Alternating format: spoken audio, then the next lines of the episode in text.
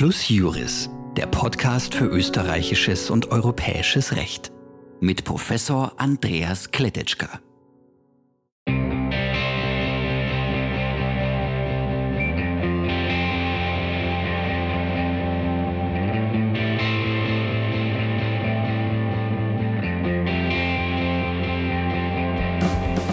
Herzlich willkommen zur siebten Folge von Plus Juris. Auch die siebte Folge Plus Juris widmet sich Covid-19. Aber diesmal muss ich das nicht alleine machen. Ich habe einen Gast und zwar den Herrn Magister Dominik Prankel. Der Herr Magister Dominik Prankel hat dadurch in den letzten Tagen äh, mediale Aufmerksamkeit erfahren, dass er die Verordnung nach 2 Ziffer 1 der, der Covid-Verordnung beim Verfassungsgerichtshof angefochten hat. Herzlich willkommen. Hallo und danke für Ihre Einladung. Sehr, sehr gern. Danke, dass wir, wir nehmen das jetzt äh, relativ kompliziert auf, nämlich äh, über Handy und dann noch mit äh, einem Handy, das mitläuft. Also die äh, Qualität wird hoffentlich äh, ganz gut sein. Herr Prankel, was hat Sie eigentlich dazu veranlasst, äh, die Verordnung anzufechten? Ja, also ich muss sagen, ich glaube, Insgesamt hat mich äh, sozusagen sehr vieles gestört an der, an der derzeitigen, sozusagen, am derzeitigen Umgang äh, der Bundesregierung mit der Verfassung und dem Verfassungsrecht.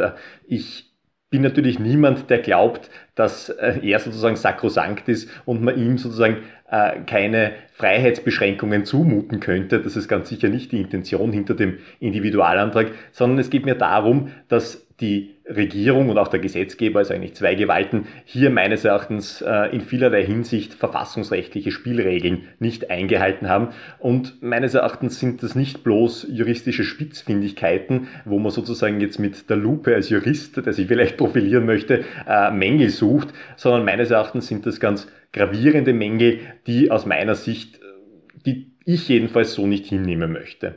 Vielen, vielen Dank. Ja, da fällt mir auf, weil Sie ja gesagt haben, als Jurist, dass ich Sie gar nicht richtig vorgestellt habe.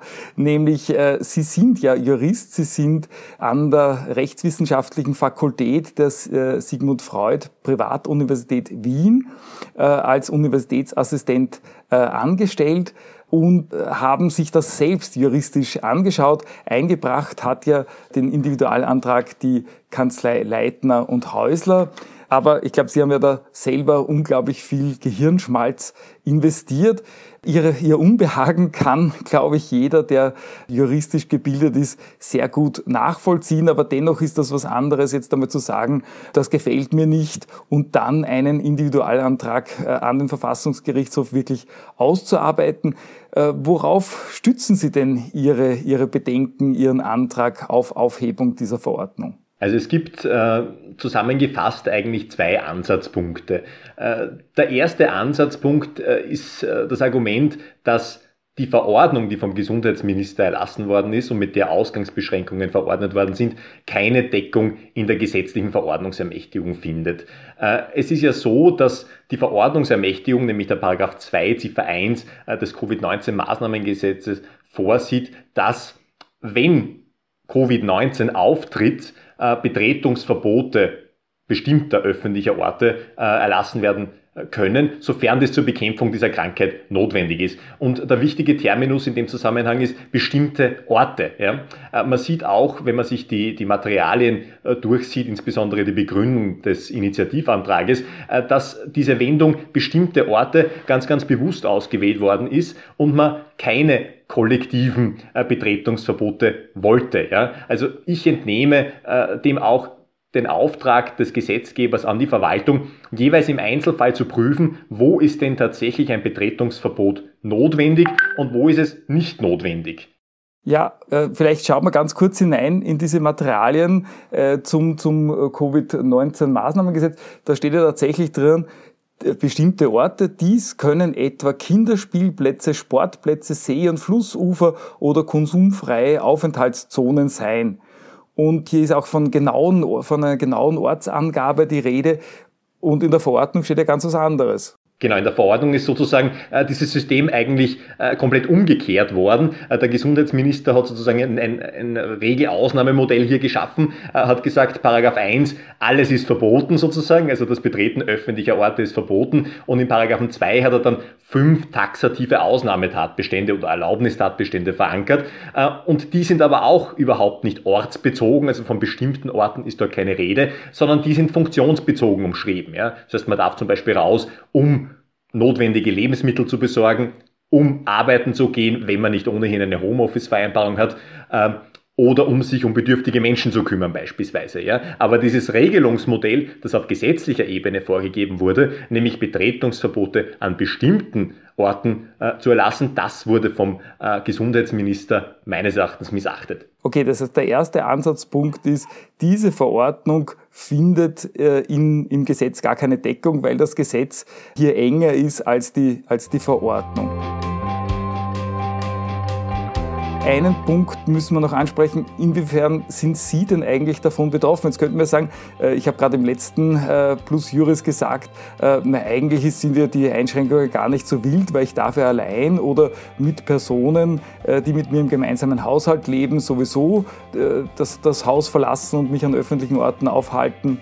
Was ist da Ihre persönliche Betroffenheit? Genau, also die, die, die Frage ist natürlich absolut begründet. Äh, diese Frage wird sich natürlich auch der Verfassungsgerichtshof dann stellen, äh, wenn er meinen äh, Individualantrag behandelt, denn die persönliche Betroffenheit, nämlich den Eingriff in meine Rechtssphäre, das ist ja auch Zulassungs Zulassungsvoraussetzung oder Zulässigkeitsvoraussetzung, damit ich den Verfassungsgerichtshof anrufen kann, nämlich im direkten Wege. Äh, und äh, meine Argumentation lautet da folgendermaßen. Äh, man muss sagen, wenn man die Verordnung liest, nämlich nicht nur den Paragraphen 1, sondern auch die Ausnahmebestimmungen, dann stößt man natürlich auf die Ziffer 5 äh, des Paragraphen 2 und diese Ausnahmebestimmung ist sehr weitreichend formuliert. Ja? Äh, anders als teilweise medial kolportiert, äh, kann ich eigentlich ja immer rausgehen, mich alleine im Freien bewegen, sofern ich dabei einen Mindestabstand zu anderen Menschen von einem Meter halte. Ja? Die Krux an der Sache ist nur, dass ich wenn ich mich auf den Erlaubnistatbestand der Ziffer 5, also auf diese Spaziergeherregelung stütze, dann darf ich dazu keine äh, Massenverkehrsmittel, also keine öffentlichen Verkehrsmittel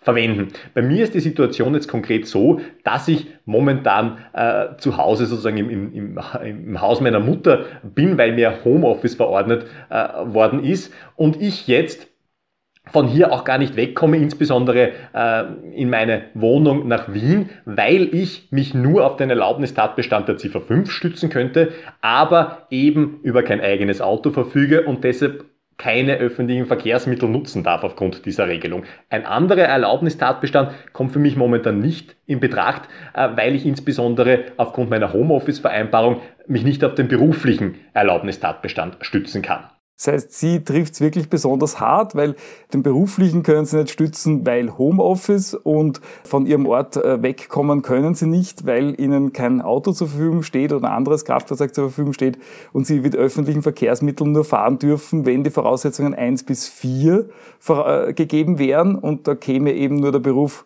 äh, in Frage und der ist gerade eben nicht erfüllt. Das heißt, daraus ergibt sich tatsächlich eine gewaltige Einschränkung.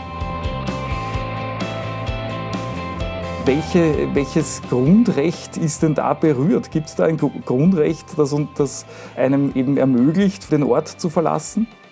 Also es gibt natürlich, also man muss ja sagen, also unsere ganzen Lebensbereiche sind natürlich sozusagen von einer grundrechtlichen Schicht überzogen. Äh, und äh, hier muss man natürlich sagen, gibt es auch das Recht auf äh, persönliche Freizügigkeit, das ja unmittelbar betroffen ist. Ja, das heißt, grundsätzlich habe ich natürlich das Recht, mich frei im gesamten Staatsgebiet äh, zu bewegen. Ich kann auch meinen Wohnsitz frei wählen. Das folgt insbesondere aus dem Artikel 4 Staatsgrundgesetz äh, und auch aus einer parallelen Gewährleistung eines Zusatzprotokolls zur Europäischen Menschenrechtskonvention. Das heißt, dieses Recht auf freien Zug, das ist dadurch natürlich unmittelbar beeinträchtigt. Man könnte sich natürlich auch noch die Frage stellen, und auch das habe ich im Individual Antrag aufgegriffen, ob andere Grundrechte beeinträchtigt sind. Äh, man könnte sich die Frage stellen, ob das Recht auf persönliche Freiheit, nämlich Bewegungsfreiheit, beeinträchtigt ist.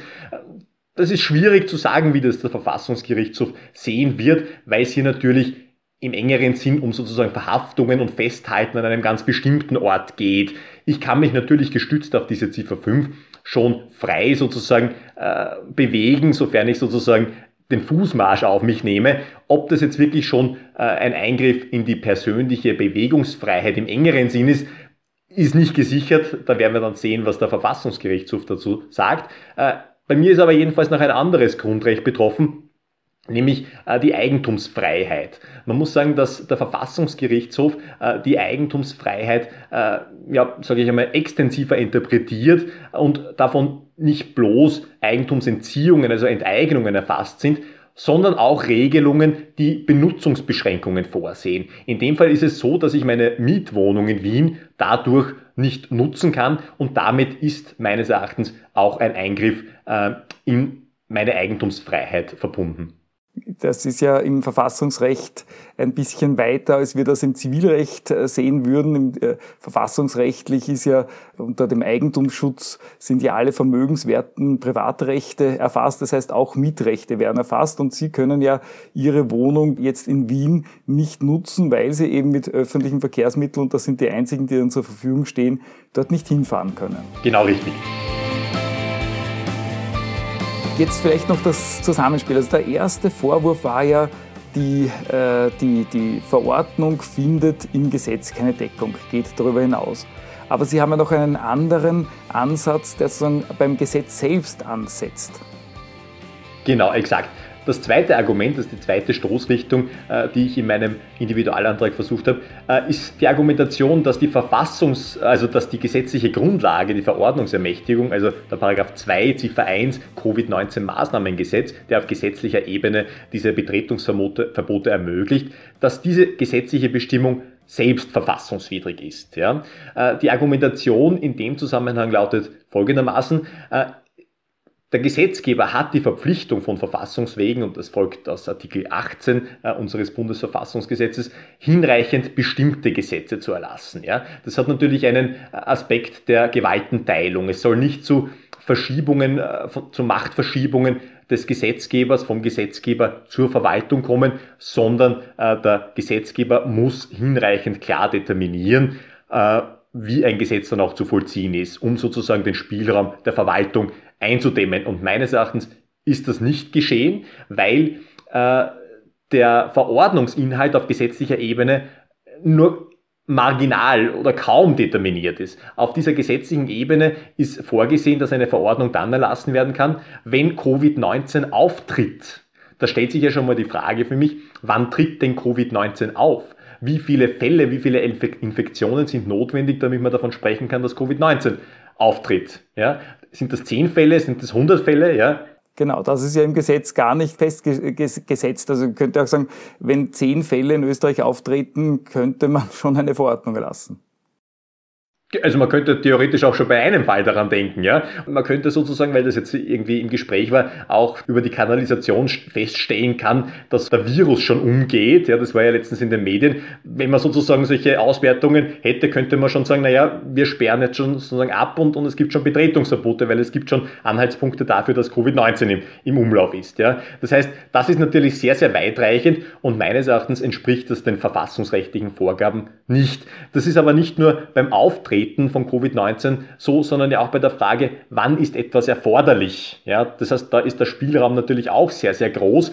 Und man muss natürlich dazu sagen, dass gerade in diesen Bereichen, wo es um sehr viel Eingriffsintensität geht, ja, um Grundrechtseingriffe, traditionell eine verstärkte Determinierungspflicht des Gesetzgebers gefordert wird. Und das fordert ja auch der Verfassungsgerichtshof. Der Verfassungsgerichtshof, wenn ich das richtig verstanden habe, äh, sagt ja, umso eingriffsintensiver, umso genauer die De Determination nach Artikel 18 BVG, oder? Genau richtig, ja, exakt meine, dass das extrem eingriffsintensiv ist, kann man ja wohl wirklich äh, nicht in Zweifel ziehen. Ich muss auch sagen, als ich das Covid-19-Maßnahmengesetz das erste Mal gelesen habe, war ich fast ein bisschen enttäuscht. Und jetzt muss ich sagen, dass ich als Zivilrechtler ja nicht die größte Sensibilität habe, was die verfassungsrechtlichen äh, Voraussetzungen betrifft. Aber dieses Gesetz ist ja fast leer und enthält einfach nur Verordnungsermächtigungen. Genau, so ist es, ja. Ganz kurz kommt einem das böse Wort Ermächtigungsgesetz in den Kopf und man verwirft es gleich wieder, aber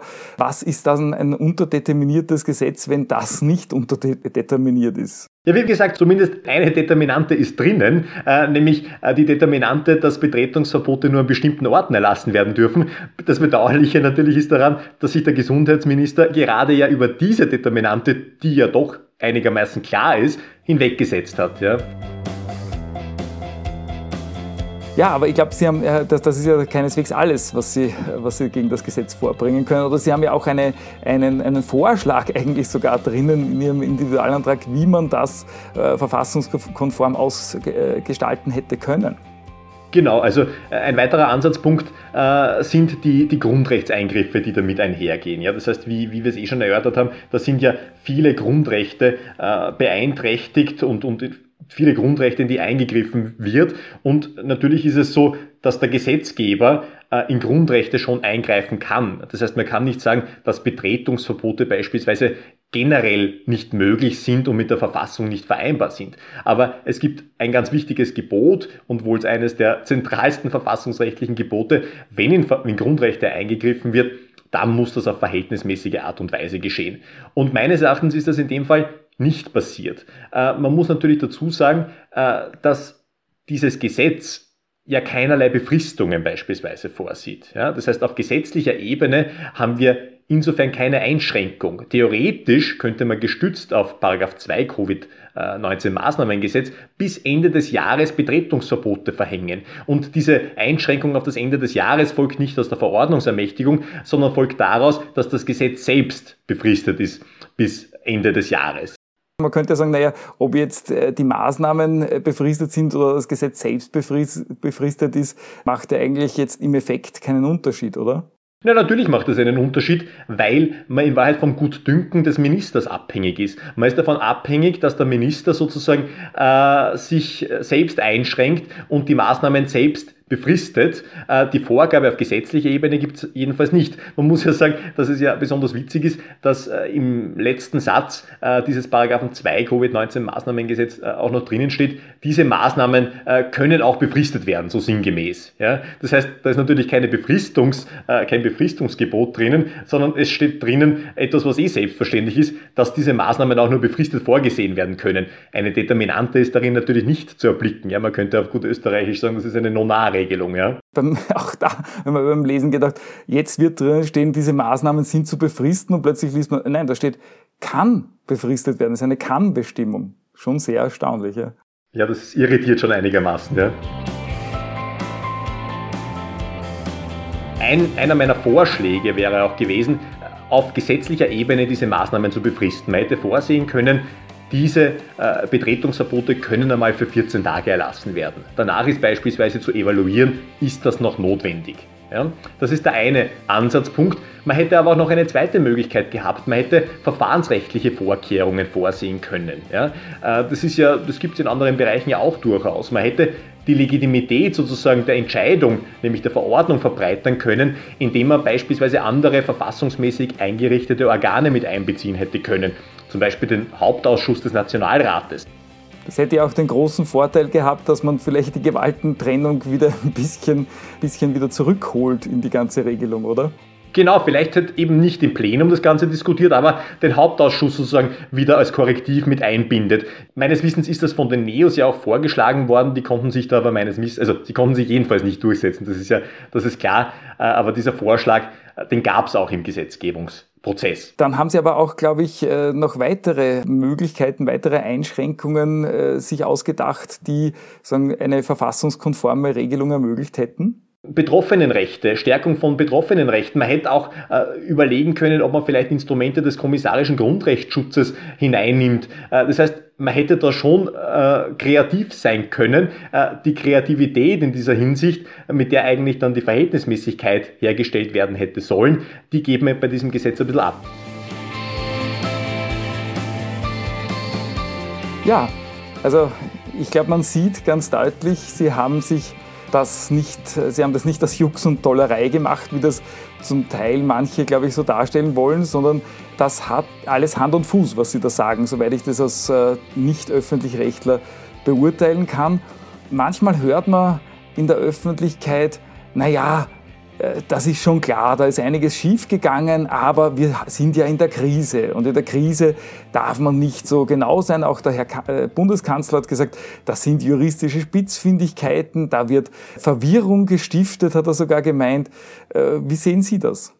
Ja, also ich sehe das, man könnte fast sagen, naturgemäß anders. Also man muss ja dazu sagen, wie Sie richtig sagen, man hat oft den Eindruck, auch wenn man diese Reaktionen habe ich teilweise äh, zu spüren bekommen, äh, dass man jetzt sozusagen jemanden den Vorwurf macht, da sitzt jemand im Elfenbeinturm und der schaut jetzt mit der Lupe auf ein Gesetz und schaut, dass er da jetzt sich irgendwie profilieren kann, indem er irgendwie formale Mängel äh, herausfindet. So ist es ja gerade nicht. Ja. Man muss sagen, wenn man jetzt den Maßstab der Verfassung anwendet, dann ist das ja doch ein vergleichsweise grober Filter. Das heißt, um Spitzfindigkeiten geht es da nicht. Und man muss natürlich sagen, wenn wir hier von Verfassungsrecht sprechen, dann müssen wir natürlich schon dazu sagen, die Verfassung ist natürlich die zentrale gesellschaftliche Übereinkunft, auf die wir uns geeinigt haben. Das heißt, das als juristische Spitzfindigkeit abzutun, das halte ich für demokratiepolitisch äußerst gefährlich.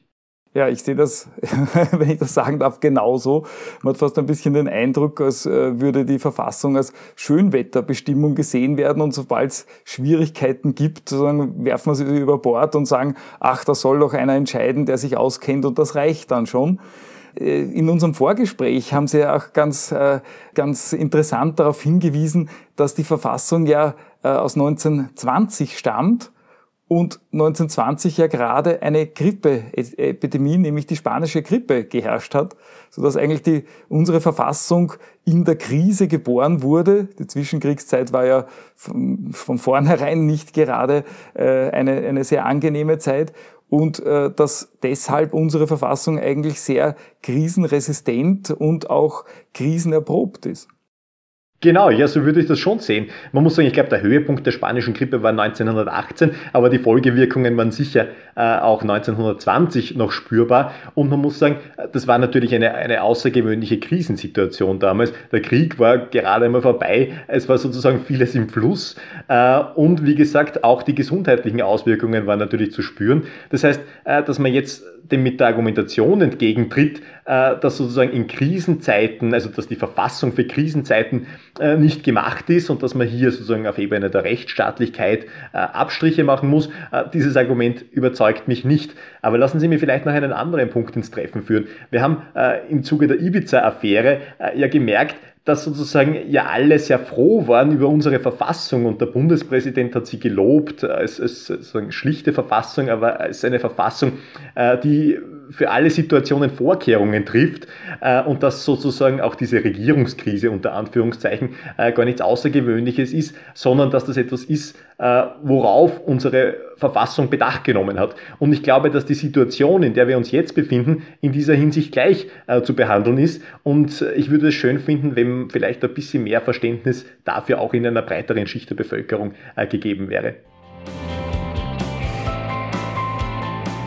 Ja, Vielen, vielen herzlichen Dank.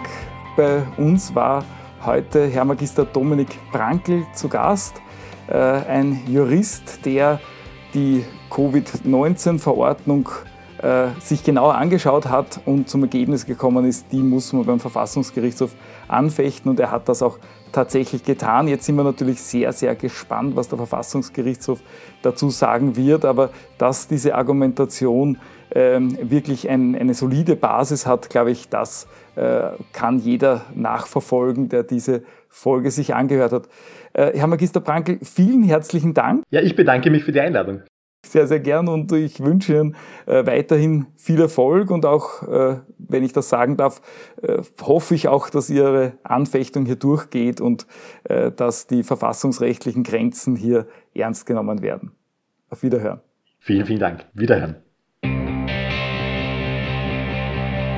Im Anschluss an dieses, wie ich finde, sehr interessante Interview mit Herrn Magister Prankel darf ich Ihnen noch jene Änderungen zur Kenntnis bringen, die am Dienstag nach Ostern in Kraft treten. Das erste ist, dass äh, die Ausnahme für das Betreten öffentlicher Orte, die für Begräbnisse gilt, jetzt auch für Eheschließungen erweitert wurde. Das Zweite ist, dass man jetzt auch äh, zur Inanspruchnahme von Dienstleistungen und zum Erwerb von Waren alle Geschäfte äh, betreten darf, die nach der vorläufige Maßnahmenverordnung zulässig sind. Das heißt, da ist keine Einschränkung mehr auf bestimmte Bereiche, also nicht vor allem nicht auf den Lebensmittelbereich. Und dann gibt es hier eine Regelung für den Arbeitsrechtsbereich. Hier wird festgesetzt, dass das verpflichtete Tragen von Schutzmasken das Einvernehmen zwischen Arbeitgeber und Arbeitnehmer voraussetzt, soweit das nicht nach anderen Rechtsvorschriften schon geboten ist. Die anderen Rechtsvorschriften äh, finden sich zum Teil dann wieder in der vorläufigen Maßnahmenverordnung. Dann die öffentlichen Verkehrsmittel, die wir vorher im Interview mit Kollegen Prankel bereits angesprochen haben, die haben sich ganz massiv geändert. Man darf jetzt öffentliche Verkehrsmittel ohne besonderen Zweck in Anspruch nehmen, wenn man eine Schutzmaske trägt und einen Meter Abstand hält. Kinder bis sechs Jahre müssen keine Schutzmaske tragen. Auch Fahrgemeinschaften mit Personen, die nicht im gemeinsamen Haushalt leben, sind zulässig. Äh, da müssen allerdings zwei Voraussetzungen gegeben sein. Erstens muss eine Schutzmaske getragen werden und zweitens muss ein Abstand von mindestens einem Meter eingehalten werden. Diese Änderungen treten, wie gesagt, am 14. Äh, April in Kraft. So, nun wollen wir uns noch die Änderungen in der Verordnung über vorläufige Maßnahmen ansehen. Äh, da wurden die Branchen einmal erweitert. Die Tankstellen und angeschlossene Waschstraßen sind hier auch erwähnt und der Baustoff, Eisen, Holzhandel, Bau- und Gartenmärkte, Pfandleihanstalten und der Handel mit Edelmetallen. Die sind jetzt aufgenommen und unabhängig von, diesen, von der Einschränkung auf bestimmte Branchen sieht nun der Paragraph 2 Absatz 4 vor, dass kleine Geschäfte, die im Inneren einen Kundenbereich von maximal 400 Quadratmeter haben, ganz äh, unbeschränkt offen haben können und das Betreten zulässig ist. Wenn diese Kundenbereiche zusammengebaut sind wie bei Einkaufszentren, dann sind die Betriebsflächen zusammenzuzählen, sodass Einkaufszentren nicht aufsperren können. In diesen, in diesen Geschäften ist der Aufenthalt nur dann zulässig, wenn Mitarbeiter mit Kundenkontakt sowie Kunden eine Schutzmaske oder eine sonstige Abdeckung des Mund- und Nasenbereichs haben. Also vorher immer Schutzmaske gesagt, das kann irgendeine andere Abdeckung, ein Schal zum Beispiel auch sein, wenn er eine Barriere für die äh, Tröpfcheninfektion darstellt. Auch hier wieder die Ausnahme für die Kinder, die noch keine sechs Jahre alt sind. Und es ist zweitens ein Abstand von mindestens einem Meter einzuhalten. Die Kundenzahl äh, für die Geschäfte ist ebenfalls begrenzt. Es äh, muss pro Kunde eine Fläche von 20 Quadratmeter der Gesamtverkaufsfläche zur Verfügung stehen. Das heißt, man kann sagen, äh, wenn man jetzt ein 400 Quadratmeter großes Geschäft hat, dann dürfen da 20 Kunden drinnen sein. Ja, auch hier äh, tritt die Verordnung am 14. April in Kraft und beide Verordnungen treten mit dem 30. April 2020 außer Kraft.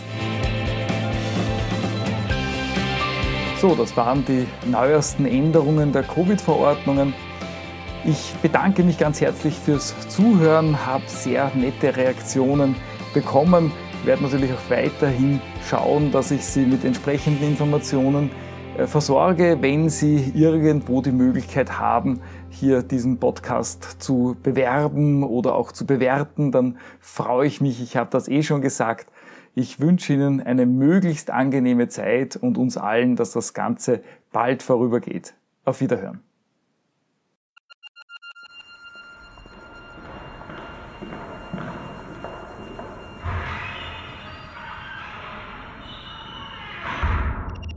Plus Juris, der Podcast für österreichisches und europäisches Recht mit Professor Andreas Kletetschka.